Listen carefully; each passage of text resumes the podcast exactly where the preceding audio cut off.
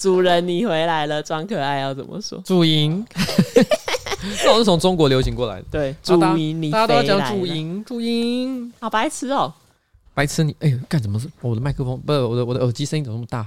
大到我他妈要死掉。好，OK OK，好，哎、欸，我想看，我这样是可以开录了吗？可以开录啊，可以开录是不是？好嘞，因为我今天是没带 Pad 来哈，所以我只有一台超大台的十六寸电脑。现在画面长得很荒谬，我那桌子都放不下，十六寸，十六寸麦金塔电脑，我够大啦。哎、欸，这新买的？没有，我我其实买两年以上啊、哦，真的、哦？对啊，它甚至于不是现在什么什么 M One 的那个晶片，不是，它是以前 Intel 系列的。哦、好了，不要再讲废话了，我们准备要开录了吧？我们准备要开录了吧？哎、欸，我先问一个问题啊，东叶是什么星座啊？摩羯座。摩羯座是不是？嗯，好，我知道了。好，来，谢谢大家。哎、欸，什么啦？你要讲他啊、哦？我没有啊。你问了就是要讲啊。我不能关心一下？冬叶吗？你没事关心人家星座干嘛？你又不是我送他生日礼物啊！真假？我把它记下来。哎，大家好，我是上班不要看的瓜吉 AK 台北市议员邱威杰。今天是我们的新资料夹 Number One Oh Five，Yeah，Yes。然后在我旁边是我可爱的小助理彩玲，Yeah，小陈呃，彩玲预定要在两个礼拜后离职。为什么？就随便帮我定一个日期。谁叫你拍那什么鸟蛋影片？我第一秒就知道你在开玩笑，可是我从头到尾心惊胆跳，我好怕，不是开玩笑怎么办？不是开玩笑就不会拍啊？谁真的要离职还在那边？不是，因为现在的年轻人是这么没礼貌。我心想说，难道彩铃是这种人吗？不会啊，不会不会。那我问你好，你假设有一天要离职，假设假设性的，你会怎么做？啊，就找你谈谈啊。就是如果有一天说，哎、欸，老板，我有话跟你谈谈。对。那就表示你要离职，啊，也不一定，就是只是要离职，会是以这句话开启谈话。好，那你打算跟我怎么讲？我们现在就模拟一下好，好，你想象，你想象一个你可能离职的理由。啊，可能离职的理由、哦？对，我要听，我要听听看，我要听听看，随便啊，你掰一个啊。譬如说，你有更好的发展啊，或者是说，你觉得这个环境是个有毒的环境，然后你没有办法继续待下去，各种。啊，我想不太到，我想得到离职的理由就是我不想要再工作，财富自由吗？哦，我估计你可能要二十年后才能离职。因为之前有一些朋友就会问说，那你如果不做这个工作，你知道要干嘛？我就说没有要干嘛。不是很想要再工作，继承爸爸的国术馆。对之类的。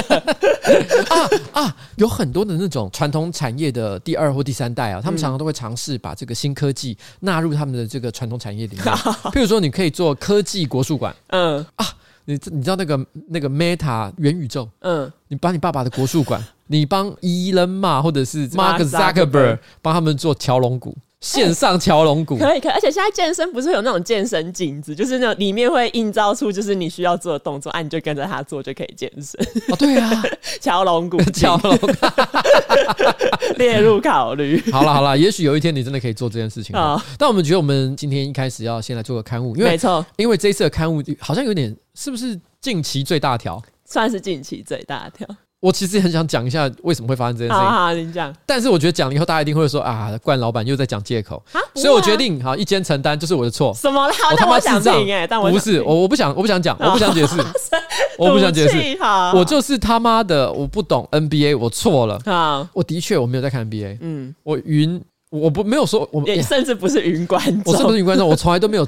我其实在我直播上讲过很多次，其实我不太看运动比赛。好，但总之而言之，NBA 没有看，所以我的确犯了一个非常巨大的错误。没错，就是说，其实呢，我们上个礼拜其实有提到说，有个 NBA 球星哈，他想离开那个篮网队嘛。嗯。但是问题是呢，因为我那时候有讲说，是因为他可能觉得篮网队太烂了，然后成绩不好，还是怎么样的，所以他想离开。但是其实这点本身就是一个错误啊，因为篮网并不是一个战绩很差的队伍。嗯。真正的问题是，好像他觉得球队上的气氛不好，所以他想离开。嗯啊，所以其实这个跟成绩是没有关系的。那另外的确有一个人就是发言酸他，那个名叫 Andrew Bogut，这个部分是对的。嗯，但是我那时候讲说，哎，Andrew Bogut 就是那个挺台球员啊，哎，不是挺台球员是，哎，这个要怎么念？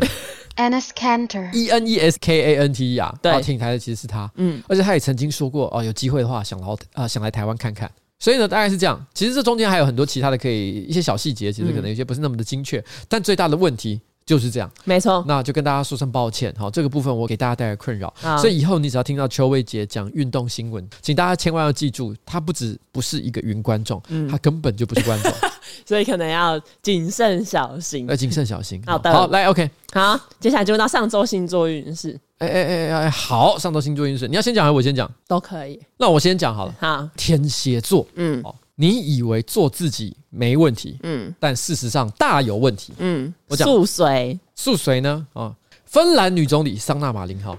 桑娜马林在这个礼拜呢，他其实去参加一个私人派对活动的时候，劲歌热舞。后来不知道为什么，这个影片上传到了网络上，很多人就说：“哇，哎，他是国家最高元首，嗯，但是居然呢，他就只穿着一个黑色蕾丝的这个算是小可爱，嗯，在镜头前面好像做出了非常多该怎么讲呢？也不能说不雅，对啊，不就是一般的劲歌热舞，就是劲歌热舞啊，就是随着音乐摆动，没错，因为情况很嗨，跟一般人大家想象中的这个元首，比如说蔡英文总统啊，或者说拜登啊。嗯，感觉有点不太一样啊，所以大家就觉得说，哎，这个这样可以吗？而且因为还有人怀疑总理可能有用药物，所以还因此还去验尿，不过验尿出来是没有问题的，没错。但有些人就问说，这个女总理是不是不太得体啊？这个我就要稍微讲一下，这位芬兰女总理桑娜马林哈，她其实今年只有三十六岁，其实以全世界的最高元首来讲，也算是特别年轻的一位。她不只是呃年轻而已，而长得还蛮好看的，所以很多人常常会拿她的外表来做文章。事实上，我记得在一两年前曾经发生过一件事，就是她穿着。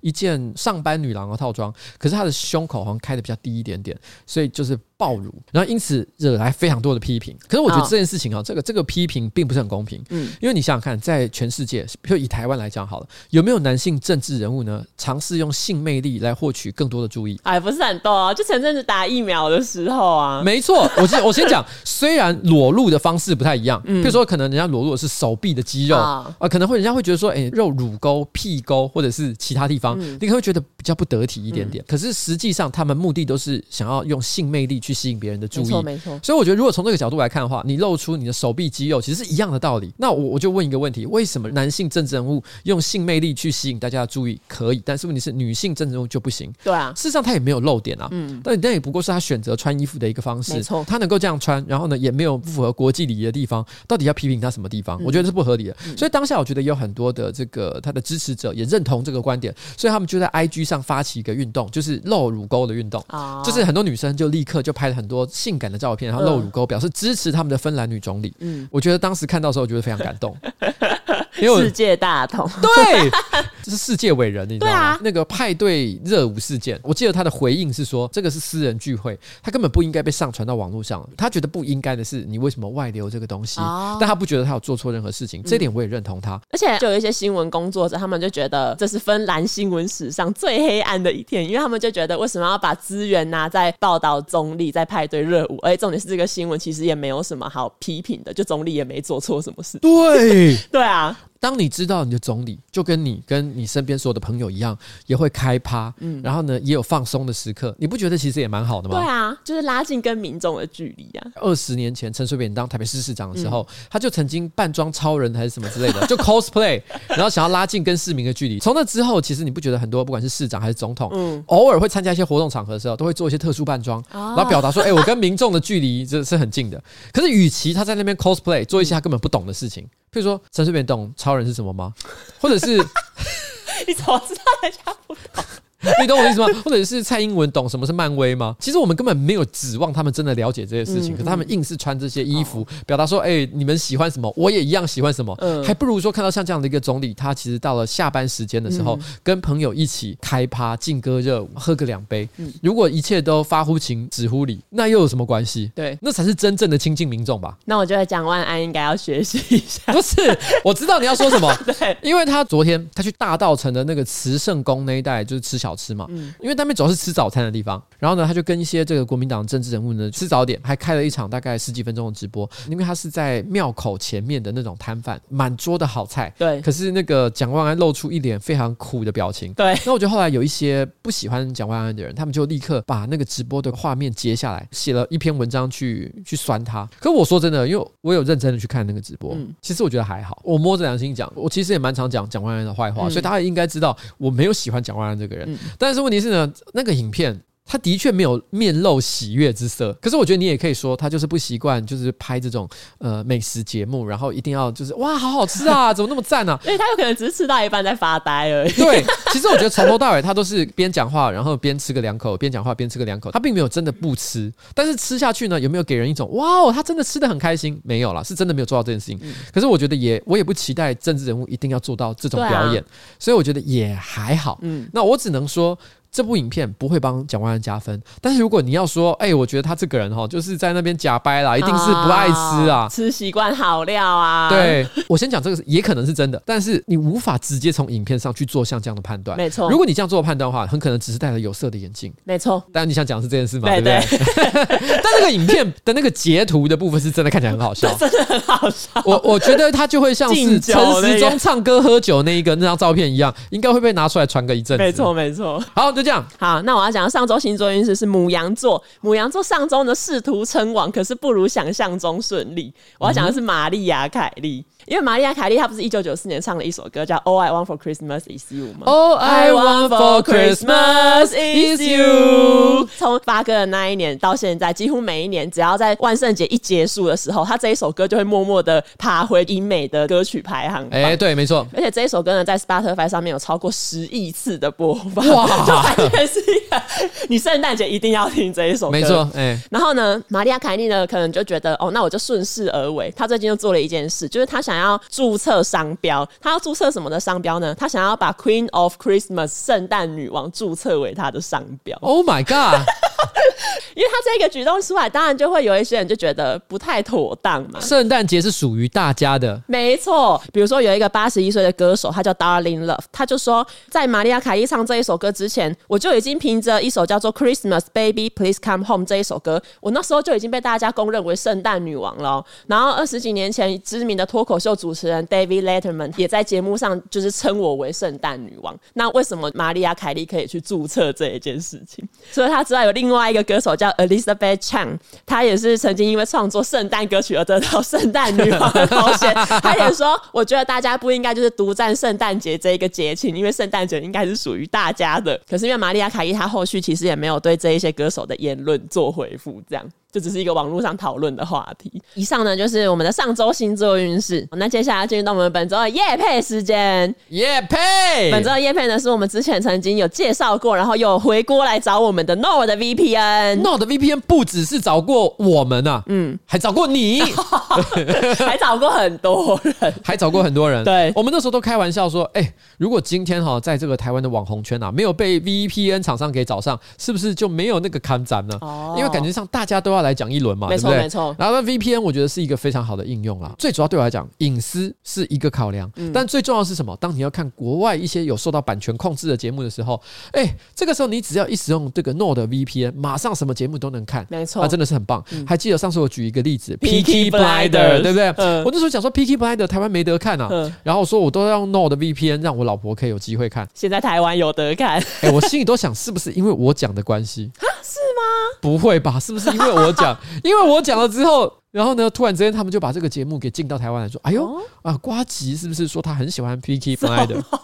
不要往自己脸上贴，连最新的第六季都有。但是问题是呢，这世界上还是有非常多的影集，台湾是看不到的。嗯，那你要怎么办？你只能用 VPN 跨到 NordVPN 好不好？你点一下就可以轻松切换你的 IP 位置，享受更多跨区域追剧跟电影。好不好？而且呢，它现在还有一个叫做威胁防护功能，也就是说可以阻绝恶意软体啊、钓鱼网站，然后甚至有一些，因为有些网站不是会有那种弹出式广告，像是所有的色情网站哦，真的啊！哎呦，你是没在看，我真的完全没在看。反正呢，这个 NordVPN 呢，在全球六十个国家都拥有伺服器，提供稳定快速的连线品质。透过 VPN 选择相对应国家的伺服器做连接，一个账号就可以提供什么六台装置去做使用。没错，所以就是像我这样，我只要买一个账号，对不对？我我就可以给给我老婆用。嗯，你要用吗？要要，我也给你一个。哎，这个东叶也要一个嘛？这铁定是一定发送。对，我直接就发送。你知道大姐，但但你这样分，你要顺便给我们你的账号密码。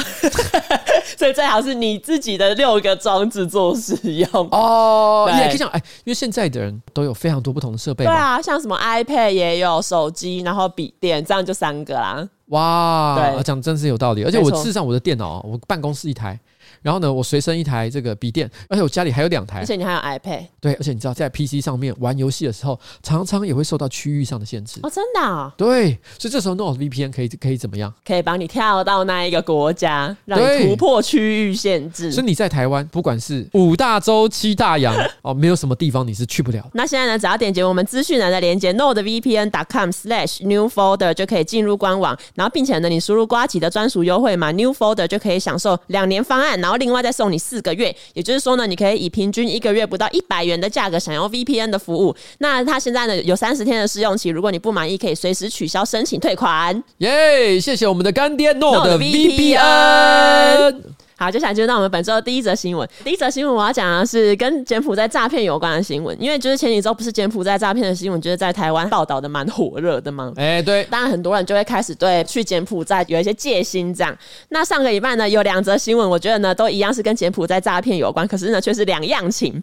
第一则新闻就是这样：高雄有一个十九岁的陈姓女生，然后她其实是由阿嬷抚养长大。前一阵子呢，她就是突然跟阿嬷说：“哦，阿嬷，我要去新加坡当秘书了，然后我的月薪有十万块哦。”等我就是赚大钱，我就可以买好的车子给阿妈开。可是呢，因为阿妈最近有在看新闻，她看到了柬埔寨诈骗的新闻。因为有时候柬埔寨不是会以一些别的国家当做中继点吗？哎，譬如说泰国。对，然后她就是很怕这样，孙女一去是不是就会直接被送到柬埔寨，然后去诈骗？这样，她就试图要阻止她的孙女。可是孙女呢，坚持要去新加坡，所以孙女有一天她就直接离家出走，然后就不管，反正她就是要去新加坡这样。然后阿妈情急之下呢，只好打电话报警。警察后来呢找到孙女，因为孙女还没出国嘛，他的警察。就把那个孙女带回派出所，然后就是跟他说：“哦，你这样一去啊，其实哦有有很有可能是诈骗啊什么的。”然后反正就是劝那一个孙女。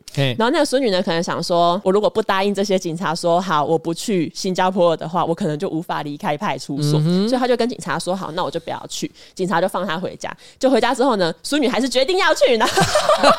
加上一些新闻写说，他可能有一点不满被阿妈阻止，所以他就是又再度离家出走。警方后来去查那个出入境的记录，他们发现孙女还没有出境，可是你目前也找不到孙女在哪里，所以他们就是目前呢，只好把孙女登记为是失踪人口，然后发那个调查通知书，请孙女可以到案协助调查。哎、欸，我们以前讲到这种诈骗案件，我们都会觉得长辈是最主要的目标，没错。哎，现在怎么好像形势逆转？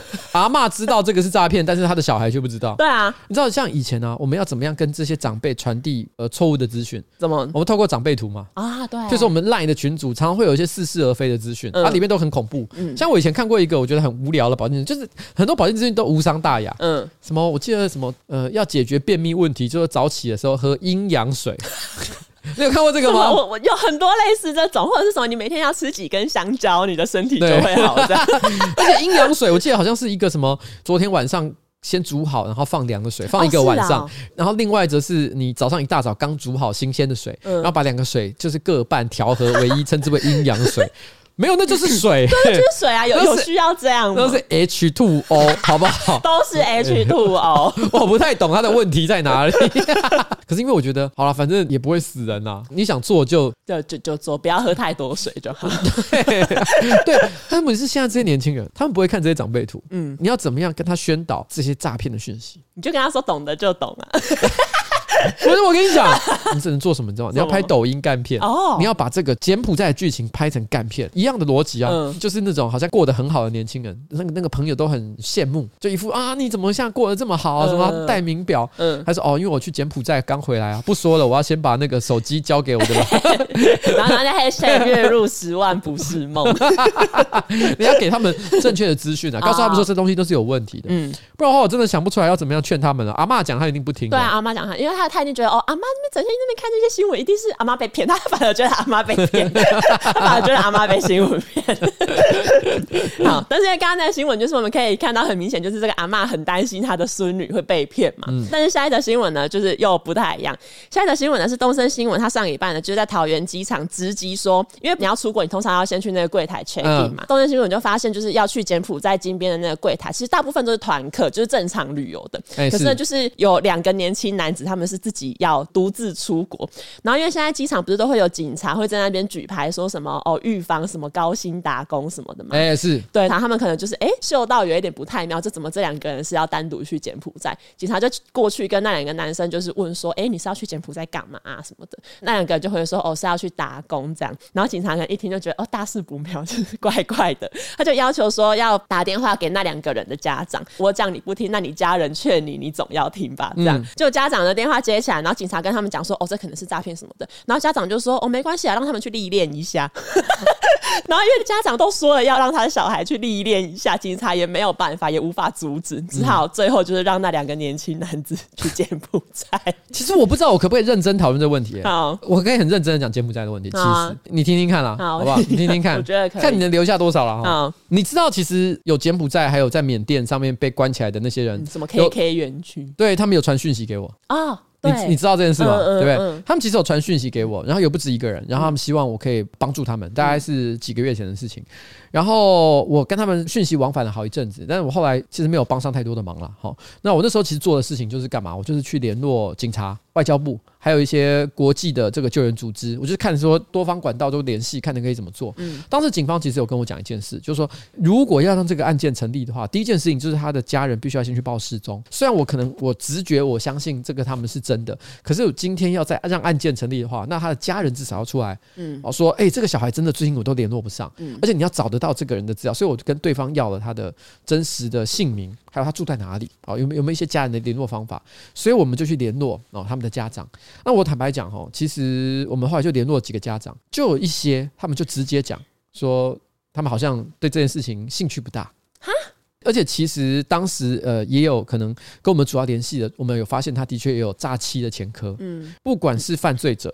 哦，还是怎么样哈？他都是台湾的国民，他是台湾人，嗯嗯、所以我觉得今天站在国家的角度哦，不管怎么样，我们都是要救援他们的。这个这个跟他有没有犯罪前科是没有任何关系的。嗯，但是问题是在那个当下，我不得不说，我对这个事情其实有产生了一些，我觉得我可能也许不应该把我最多的精力花在这件事情上的感觉。嗯、我说实在，因为你你研究了半天，你知道其实官方可以从事救援的管道非常有限。嗯、如果我真的要去做救援行动的话，我可能真的就是怎么样，就是。好了，我就是本人要去做点什么。一个人一天的时间只有二十四小时，你要去思考你做什么事情对这个社会贡献是最大的。而我不觉得去柬埔寨救援这些人是我现在最应该做的事情。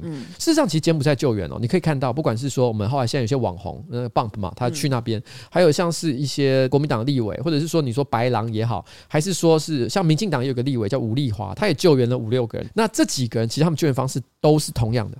就是付赎金，因为你要想现场的那些把人扣押在那里的黑帮，他目的也就是要钱嘛。所以呢，你要怎么样把他们愿让人愿意放过来？你不要说台湾跟柬埔寨有没有邦交的关系，即便是在有邦交的前提下，有去过柬埔寨的人都知道，你连进海关的时候都可能会被当地的官员要那个汇款。像这样一个政治跟治安这么黑暗的一个地方，你会觉得说你用嘴巴说两句，他就把人放给你吗？他是为了钱才做这一切事情的，所以你能够把人要回来，也是因为你付了钱。好了，那我就问一个问题：你觉得今天我作为一个台北市议员，或者是我作为一个台湾的公民，我可以要求政府付赎金吗？你知道赎金如果政府付赎金的话，赎金从哪里来？是从人民的税金。没错。那人民的税金要怎么运用？必然是要有它非常正当的用途。那我不是说救人不正当，而是我们要问一个问题：今天假设政府都愿意去付赎金了，说好，现在你那边有多少人？五百个人是不是？一个人要多少钱？一个人要一百万是不是？好，那我立刻准备个五亿。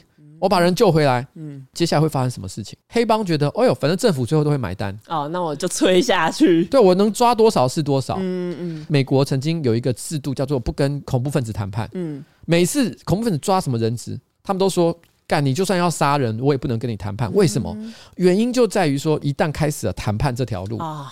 那以后你永远都救不到人了。嗯，我觉得这个在政府的立场上来讲，这的确是有些困难。嗯，可是我我觉得我这边想给大家一个正确的观念，就是我觉得其实任何社会上的个人，他愿意去救援。我们都 respect 他，对，呃，有很多人都会因为支持某个政党或讨厌某个政党，所以因此会有些特定的立场。其实我觉得大家都就事论事。今天有人愿意去救人，我就愿意相信他的出发点应该是好的。嗯，就算他的出发点不是你想象的那样，嗯、也不重要。反正他的救援的行动看起来是真实成立的，嗯，那他就值得 respect。可是我觉得，如果大家期望政府要用民间一样的方式去救援，我我觉得这是不合理的，因为政府就是不能做这些事情。嗯，但我觉得政府是不是真的就做了所有他们该做的事情呢？那也未必，因为我们的确可以在一些救援的过程当中可以看得出来，政府有一些在外交手段上可以开更多方便之门的地方，它却显得有一点点小气。哦那我觉得这是可以改进的。只是说，我觉得终究来讲，你不太可能指望政府跟民间的组织或者是民间的个人一样去做那些救援的事情。嗯，最后我还是要讲一下，不是有三个国民党的立委，嗯，特别跑到那个柬埔寨待了可能一个礼拜吧，然后救了一个人回来。嗯，我就问一个问题：立法委员，我们每个月付他二十几万的薪水。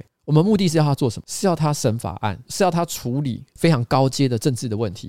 今天躺在立法院里面还没有审的法案，都是都审完了吗？堆积如山啊！嗯，然后呢，这三个人特地跑到柬埔寨待了一个礼拜，然后救一个人回来，这个东西是真的很有价值的一件事情吗？当然，有些人会说人命无价，我也同意了哈，我也同意。可我觉得在这个社会上，每个人都有每个人自己的工作。嗯，今天立法委员，我认为他的工作就不是他妈搭飞机跑去救人。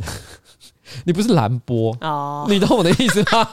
最后一滴血。对，所以当我觉得看到他们一副就是哦，我们是英雄，我们救了一个人回来，哦、我觉得真的是笑死哦。这就是我对这件事情的观点了。哦、我觉得大家在讨论柬埔寨的事情的时候，都已经太过政治化，没有人去想这件事情背后真正的重点。就是你看，你不管是。民进党的支持者跑去骂 Bump，或者是说讨厌民进党的人跑去说：“哎，民进党现在在这边举牌的事情很可笑。”全部都是站在自己的立场去指责对方做的不好。嗯，我觉得真的是不对了。嗯，就这样。好，我觉得讲的很棒。啊，好棒棒！忍不住想要讲，对不起，我这我忍不住讲了很严肃的事情，但严肃不代表不好听啊。好好，那我们就进入到下一则新闻。美国的密西苏里州有一个牧师，他叫 Founder Burke。前几天就是八月七号的一场布道里面，他批评他的信徒又穷又可悲。为什么会这样？反正就是因为他整个布道的内容被在场的人录下来，剪成一个一分钟的影片，上传到抖音。然后影片里面一开始呢，他就是直接跟信徒说。这就是为什么我知道你们还是这么穷，就这么的可怜，因为你们就是用这种方式荣耀我的啊！我难道不值得你们花一餐麦当劳的钱吗？我不值得你们去吃一餐红龙虾餐厅的钱吗？我不配拥有 LV、Prada、Gucci 吗？我想要的 Movado 手表，我去查了一下，这个手表大概价格台币一到两万。我难怪我在想说，其实这个手表我怎么都没听过，Movado 什么东西，台币才一万到两万块钱。对啊，就是 Apple Watch 的等级啊。对，它其实更高价位的也有，但反正就是平均是落在。这个 OK，他就说 Movado 手表可以在 Sam's Club 买到，就是一个仓库商店。然后他就说，这个手表我已经讲了一年多了哦，你看到现在都已经过八个月了，我还没有拿到手表。然后反正他就是 要说他的信徒就是又穷又可悲，我想要这个哦一两万的手表，你们也没有要送我。而且重点是他就是在讲这一段的时候，因为他刚不是有说什么哦，我难道不值得你们花一餐麦当劳的钱吗？我不配拥有 LV 吗？信徒在底下就大喊阿门 yes 之类的，就信徒附和他、欸。台湾其实也有很多的宗教的教主，嗯，他们其实也是穿金戴银，获得很多人的供养。开劳斯莱斯，对，开开劳斯莱斯，哎、欸，这个人很可怜哎、欸，对，他只是要一个一万两万块钱的手表，他说我已经等了八个月，你们都还没有人买给我，讲了一年多没有人要送。这些信众明明已经听他讲到讲了八个月，嗯，可没有人去买这个手表，但是他说我要这个手表的时候，大家下面还说 yes yes，然后阿门阿门阿门，同一时间把这个影片拍起来放到抖音上，他们根本全部都瞧不起他，全部都在看他笑话。他们在讲阿门的时候，台下都想说笑死。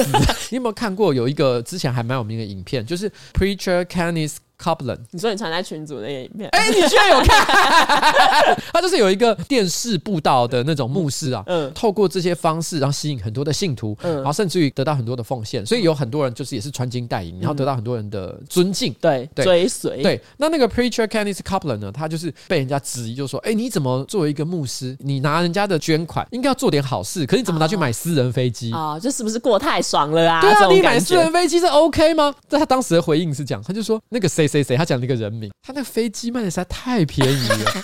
那便宜到你不买都不行，你知道吗？他真的卖太便宜了，便宜到我不买都不行。而且因为那个记者他其实就有追问嘛，就这个 preacher 他曾经有解释，就是说买飞机是因为他不想去搭一般的民航机，嗯，因为他觉得民航机上很多恶魔。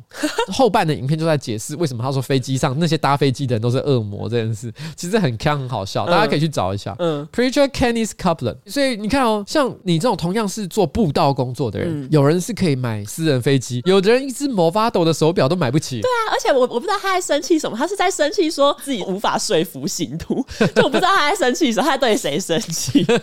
就反正他这个影片就是 PO 上了之后，因为这当然就被很多人挞伐，因为这一个牧师他是一个黑人，然后底下有一些黑人的教友就有回说哦，不是所有的这种什么黑人牧师都是这样，就大家不要因为这个影片然后觉得什么黑人牧师都这样哦，因为总觉得黑人牧师讲话会特别的有韵律感，对 对对。是那种很有韵律感的传教吗？很 rap 哦，讲话语速很快，反正就是因为他引起轩然大波，然后他之后就是有在脸书发影片道歉这样。我觉得唯一这件事情合理的原因，就是他其实有前后脉络，搞不好他在开玩笑。他有说那一个影片其实把他的前后文都截掉，可是因为后来有网友也有去找他前后到底说了什么，就好像其实也没有帮助到这个，就他好像就是这样，他就是要讲他的信徒很穷。对，就是一个这样子的新闻分享给大家。好，那下一则新闻呢，其实也是跟美国有关系，不过这一次的地点是在希腊，美国海军陆战队底下有一支叫第二十二支远征部队，他在今年的五月四号呢，就一群人这样搭航空母舰到希腊举行共同的军事训练。训练结束之后呢，五月二十一号，这一艘航空母舰呢就载着一千五百名的军人停靠在希腊东北部的一个港口城市，叫做亚历山卓波利的地方。可是呢，他们就在这个城市呢待了三四天之后，这个城市变得一片混乱。为什么呢？因为这些美军呢把人家的肉跟蛋都吃光光了，整个小镇的这个肉跟蛋都吃光，就真的是吃光。然后至于为什么他们就是要特别停靠到那一个小镇？他们在每一次的训练结束之后，他们都会找当地的一个地方停靠，除了要认识他们盟友伙伴们的文化之外，也是让这一些军人放假休息，然后享用美食。哎，我因为我看一下这篇新闻，他有说到说他吃了很多鸡蛋嘛。对，他说他总共在四天之内吃掉两千五百颗蛋，是两万五啊，两万五千颗蛋，吃掉两万五千颗蛋。那六千人次呢？两万五千颗蛋，也就是一个人平均吃四到五颗蛋。对，他们一个人也吃太多蛋了吧？但我不知道，可能军人需要很多蛋白质，而且他们还把牛排、香肠、培根全部吃掉，应该全部都胆固醇过高吧？你管人家，搞不好对于有在健身的人来说，蛋白质很重要。而且新闻还有说，就是因为年初的时候不是乌克兰战争爆发，然后加上那时候又有禽流感什么的，所以鸡蛋其实就是供不应求。这个城市它其实，在五月初才刚把所有的鸡蛋的货源都补足，结果美军就来了。因为记者就访问一些当地餐厅的老板，就有一家餐厅的老板呢就说：“哇，这群人简直是疯了！他们一直呢跟我说，他们没有吃过这么好吃的肉。美军进来，希腊发大财，真的发大财。然后就有一个烧烤店的老板，他就说呢，我总共呢在一个晚上提供了十六种不同的肉给他们，他们也全部都吃，而且他们很有礼貌，他们把东西全部都吃完。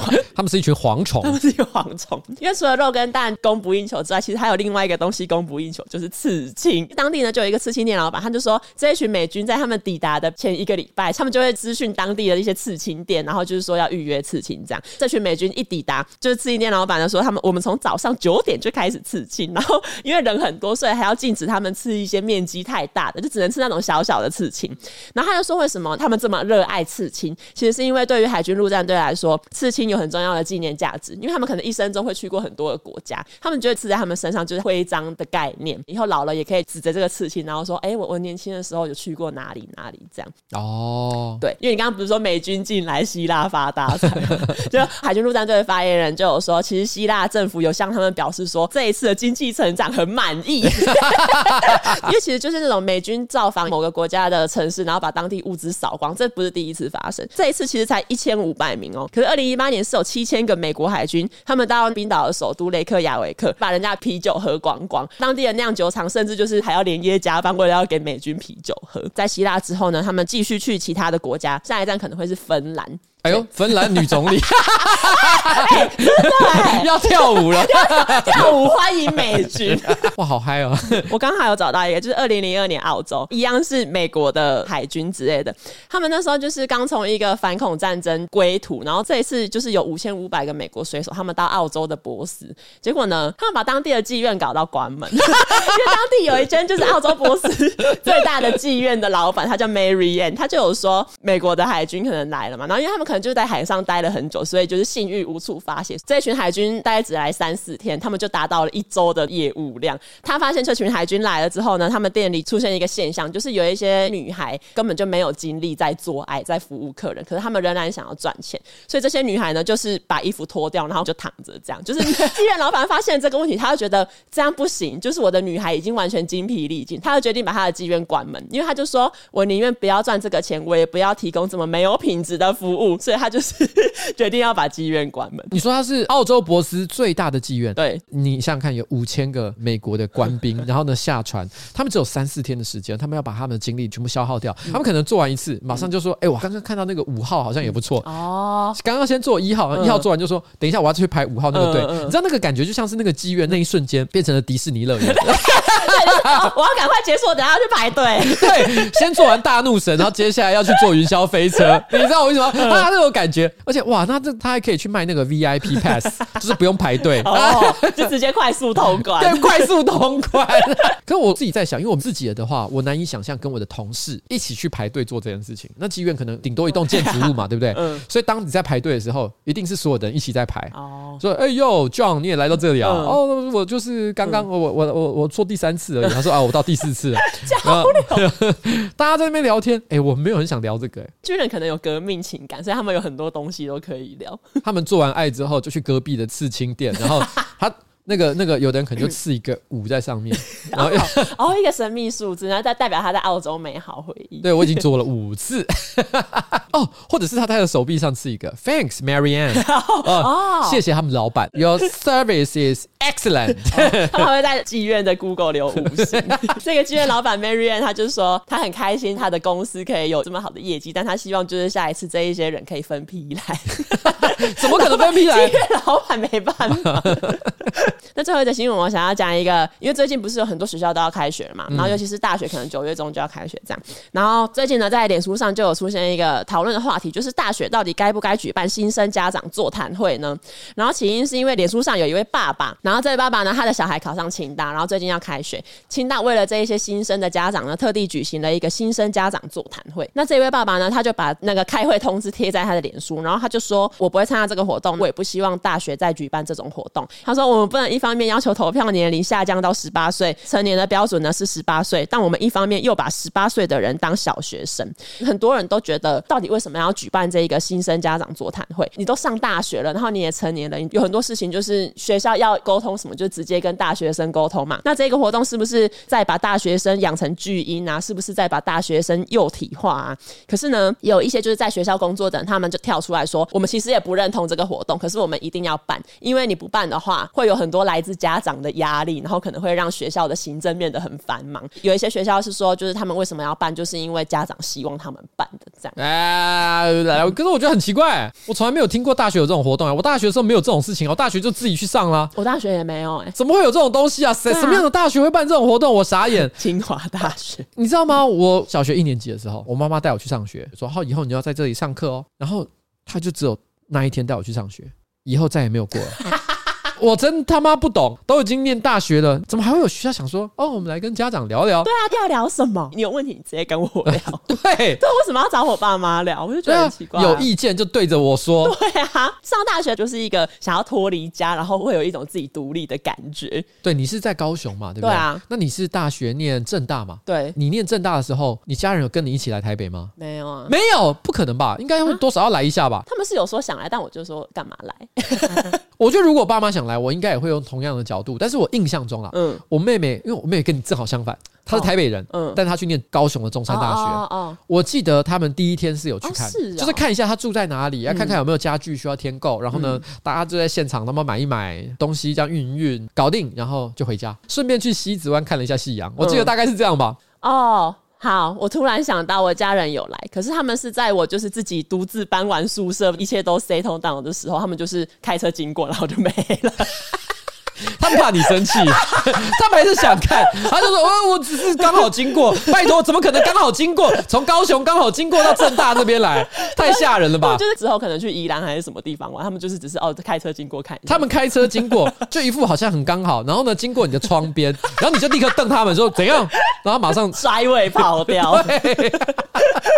但你你念大学的时候，因为毕竟你是第一次离开家嘛，嗯，你有那种就是哇呃，接下来再也没有人照顾我了，哇，这对一切事情都感觉到小小的一点点紧张。不会，因为其实我高中有很多好朋友跟我一起上一样的大学，而且我们是在宿舍的房间还刚好在隔壁的隔壁这一种。哦，你是住学校宿舍吗？对啊，哦，我没有住过学校宿舍，哎，住学校宿舍我觉得又完全是一种不同的体验。对啊，对啊，因为呃，正大的宿舍应该很烂吧？是真的很烂，就是反而会有一种共患难的感觉。因为我以前念大学的时候，你要想，我念大学是已经快三十年前的事情哦，真的耶。然后那个时候学校宿舍铁定又是更烂，我们总是会听到各种传说，什么在那个共用淋浴间嘛，嗯、就什么淋浴间，什么一走进去会看到一条大便。哎、欸，真的有哎、欸，是真的有哎、欸。我们学校的是真的会有淋浴间一条。你知道我我后来就在想象这件事情，因为你有这个新闻，我就想象了一下，嗯、如果我今天有一个女儿住到学校的宿舍里面去，然后第一天晚上她去淋浴的时候，发现地上有一条大便，我会哭出来。我会说，我他妈，我从小把她当个公主捧在手心上养，就是你让她洗澡的时候看到一条大便，我的妈呀，这是住宿舍必经之路。我觉得任何人的学校宿舍一定都会有淋浴间地上有大便，到底是什么样的？我觉得。就是你，你发生什么事？就是厕所在另一边，就是你，你会跑错吗？对，就是为了什么原因你要在那里留下一条大 纪念品？而且，因为如果今天你是真的突然间肚子很痛，你受不了，然后你要在那边拉肚子，嗯、你应该是一滩 messy，对，不会是完整的。你会是完整，就表示你你也是慢慢这样，嗯嗯嗯，然后把它弄出来。对啊，你有办法做这件事情，就表示你有办法走到隔壁的厕所去上大号。你完全不能理解，就你为什么不做这件事？我不懂。反正有各种啦，我觉得有各种。但我觉得现在很多学校好像陆续都有稍微改善一下自己学校宿舍的环境，嗯、所以可能不像我当年印象中的那么差。希望大家可以改善。对，希望大家可以改善一下。好，OK，好。然后因为我刚刚就是那一篇新生家长座谈会的那个贴文嘛，就是也有人说这种做法就是给一些什么直升机家长在去的啊，就是小孩即使成年上大学了，你也还是要管你的小孩要干嘛这样。嗯、我大概找了一下 Reddit 网友看过的直升机家长的一些故事。嗯、第一个就是跟大学有关，这个人就说呢，我刚上大学的时候，班上的第一堂课就有一个同学，他爸妈呢陪他听完整堂课，因为教授就是担心说，哦，爸妈也来，那这样子不是占用座位嘛？那如果真的有选到课的同学，可能就没位置坐。这样，他就对那一位妈妈提出质疑。结果呢，那一个同学的妈妈居然就直接站起来呛教授说：“你的薪水还不是来自我付的学费？”然后他就说，那一个可怜的同学之后在班上没有交到任何朋友。以前在可能小学或国中的时候，嗯、有时候会发生一些那种小朋友之间的纠纷，嗯，没有到霸凌的程度，就可能是吵架或什么的哈。嗯、啊，有时候爸妈就会觉得说，哎、欸，你怎么是这样？有学校有人欺负你，啊、然后想要去学校讨公道的状况。嗯嗯。其实我都会感觉到一件事情，就是几乎所有的，尤其是男生的社群里面，我们都超害怕爸妈为了这种事情跑到学校来，欸、因为我们都会觉得说，我们自己解决就好。对。如果爸妈来，我们就觉得说，Oh no！因为如果真的你做了这件事情，干我们完了，我们人缘在，嗯、我们就很难交朋友，因为大家都觉得，哎，可怜哦，对还要叫爸妈来在这边告状，啊、不然大家就会觉得哦，跟你玩一玩，等一下你爸妈又来怎么办？对，这种感觉。当然，我觉得如果遇到严重的霸凌的时候，嗯、可能父母的介入真的是也非常的重要。没错。可是问题是，小朋友有时候真的是打打闹闹，真的都会有一种，好、哦、求你，我们自己搞定好吗？我们自己搞定，真的不要害我没朋友。对。下一个故事是关于，就是有一个人他在面包店当经理，某一天就面试一位十六岁的小孩，可是呢，他爸也一起来面试喽，而且他爸呢还会帮他回答每一个问题，所以这个人呢，他就是在面试的最后，他就直接跟那一个小朋友的爸爸说：“你录取了。”这好赞！然后他说：“爸爸当下脸上的表情真是无价之宝。”他的小孩在旁边也笑得非常开心。Uh huh. 可他接下来讲的就我觉得有点悲伤。在面试结束的几天之后，那一个小孩呢自己回来面试，我也雇佣他，可是那个小孩呢。只工作了两个月，因为他连一些很简单的事情都做不好。我觉得这应该是因为他的家长太太宠爱他了，所以才会这样。他有愿意自己回去面试，我相信他不是完全没救了。对，但可能他真的做事的能力实在是太差了。哎，这让我想到一个，我前一阵子在二三喜剧俱乐部，嗯，呃，他们有一个活动叫焦点之夜，嗯，然后我在里面负责要讲十五分钟的段子，喜剧表演了。我讲完的时候，就有一个年轻的女孩子，长得很漂亮，她突然之间跑过来跟我打招呼说：“哦，我刚看你的表演，表演真的很棒，那希望可以跟我合照。”嗯，但是他马上就说：“哦，我妈妈有一起来，所以哎，妈来一起拍照。”那我就跟这位母女，然后一起拍完照。隔了两三天，那个女生呢就把他们当天拍的照片传给我。很多人都会做这件事情，嗯、但是当时呢，我以为说她是我的粉丝，嗯，所以我就跟她讲说：“哦，非常谢谢你喜欢我的节目啊什么的。”她马上就跟我讲说：“哦，不是我啊，是我妈喜欢你。”嗯他说，因为我每天早上起床的时候，我妈在做家事，她都一直在听某一个男人讲话的声音，就有一个男的一直在那边唧唧歪歪的讲讲很久。嗯，他有一天真的忍不住问他说：“你到底每天都在听什么？”嗯，我说：“哦，我在听瓜吉的直播。”所以后来他知道我有表演活动，所以他就拉着妈妈一起来参加。哦啊、所以从头到尾，这是他陪妈妈啦，不是妈妈陪他，他只生几小孩。哎、欸，这很酷哎、欸！但是我觉得那个妈妈也真的很赞了哈，嗯、跟小孩这样好像相处的状况非常的好。只是在那个当下，我眼睛不知道为什么都误以为这个年轻的女生才是我的观众哦。哦，当下真的觉得有点抱歉，就是哎呀，我的热情散发的对象好像错人了。嗯嗯。好了，希望你有在听这个节目哈，非常感谢你。好，就这样。好，下一个网友分享的故事，他就说：我青少年的时候呢，我都待在一个青年剧场鬼混。那时候呢，剧场里面有一个小男孩，他其实很会跳舞，也是当演员的料，可惜他不太会唱歌，所所以他一直都无法在音乐剧里面担任主角。可是呢，他其实还是被分配到了一些很不错的跳舞的配角的角色。可是有一天呢，他妈妈就是直接跑来剧场，向我们大吼说：“你们是不是歧视白人？”你妈妈妈觉得白人被歧视。对，白人被歧视，这是一个白人被歧视的故事。Oh、但是这个人就说，可是其实他妈他妈妈才是种族歧视者。这样，他妈妈呢就是会一一直向他们大喊说什么：“哦，可怜的小孩，我都被你们这些人歧视，什么白人错了吗之类的吧。”然后这个网友呢，他接下来就说，这一段故事呢是我以前发生的故事。嗯、可是最近呢，我有听到关于当年那一个小男孩的消息，听说他跟一个黑人男性结婚了。我想知道他妈妈有什么反应。哎、欸，这东西很酷哎、欸，这个我觉得很酷。第一个。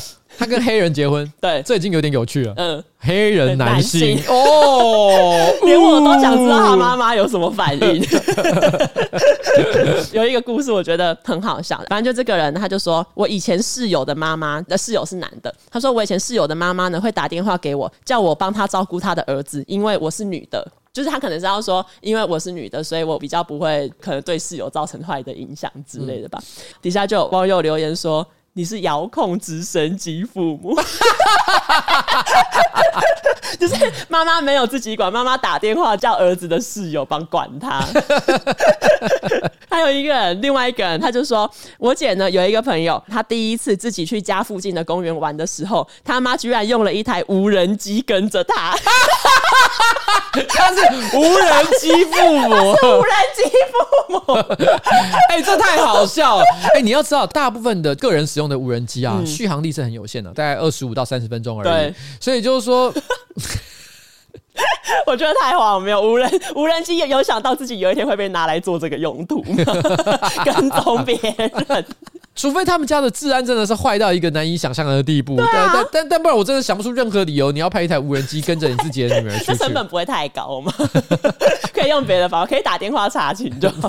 对，自己打电话呢。有一个网友讲的故事，我觉得会让人毛骨悚然。他就说呢，直升机父母的行为也很可怕，没错。可是呢，持续的时间比行为本身更可怕。我七十一岁的外婆到现在还每天打电话给我五十一岁的妈妈，每天三次，要求知道她在哪里以及。她在做什么？也就是说，这一位妈妈已经五十一岁，可是她就是结婚成家之后，她的妈妈也还是会每天打电话给她，好可怕哦！我跟你讲，这个不是直升机父母，嗯，这个是共机父母。哎、欸，真的，一天三次，就每天都固固定要飞过来，然后这边骚扰你，在那边唧唧歪歪。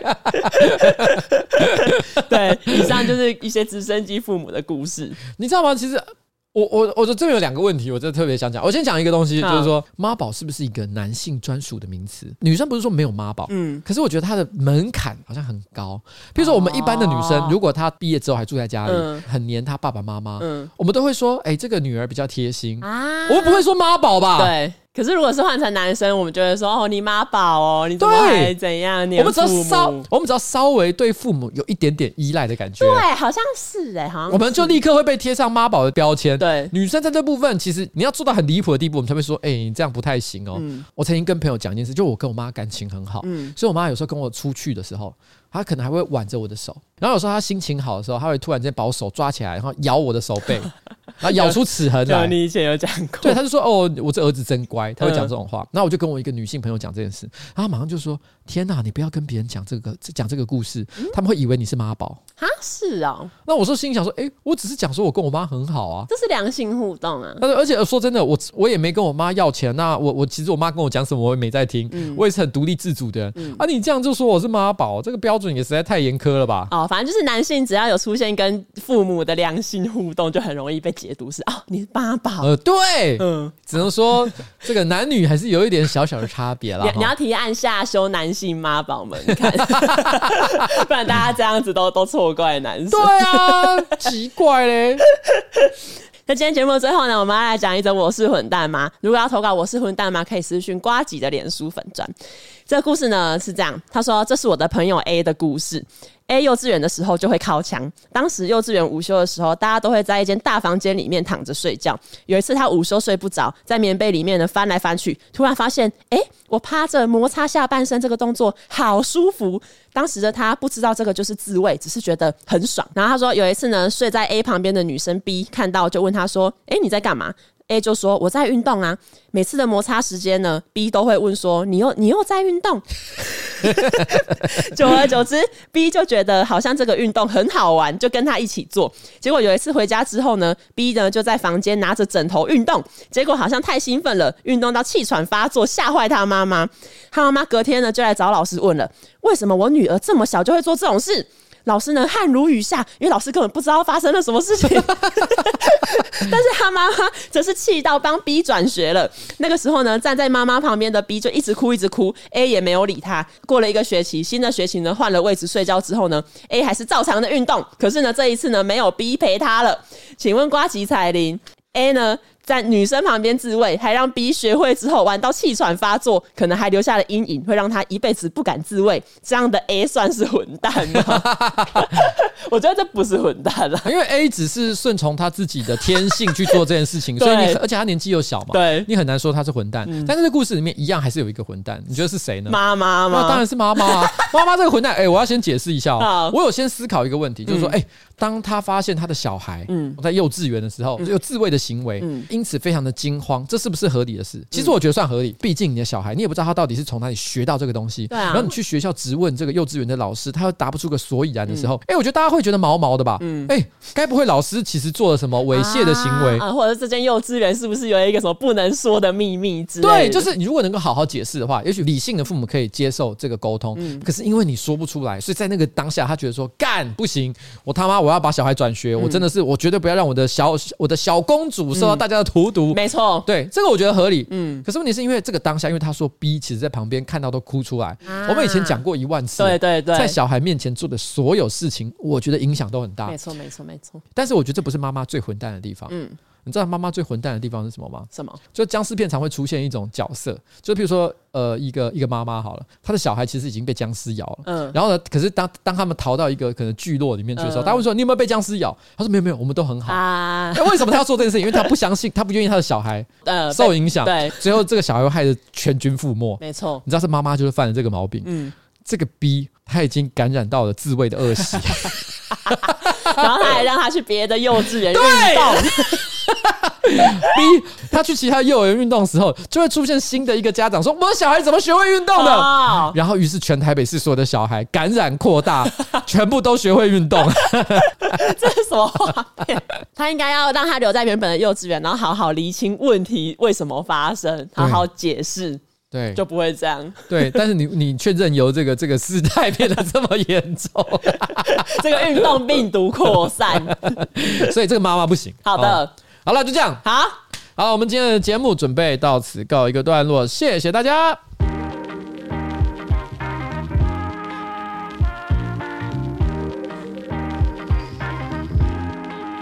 哎，我们是不是还有？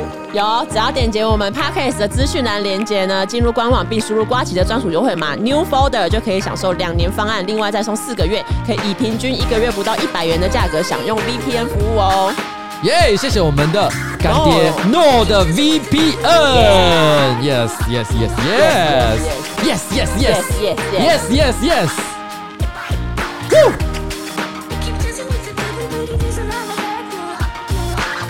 哎，我是真的觉得我前面讲柬埔寨的东西真的还好吧？还好啊，我觉得超还好的。啊？嗯，就我跟你讲，我每次讲这种中性的东西啊，大家都不满意，莫名。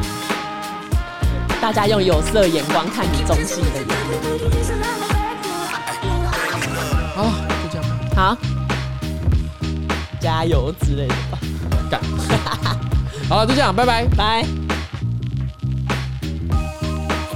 知道我前阵子，嗯，在网络上啊，我就看到。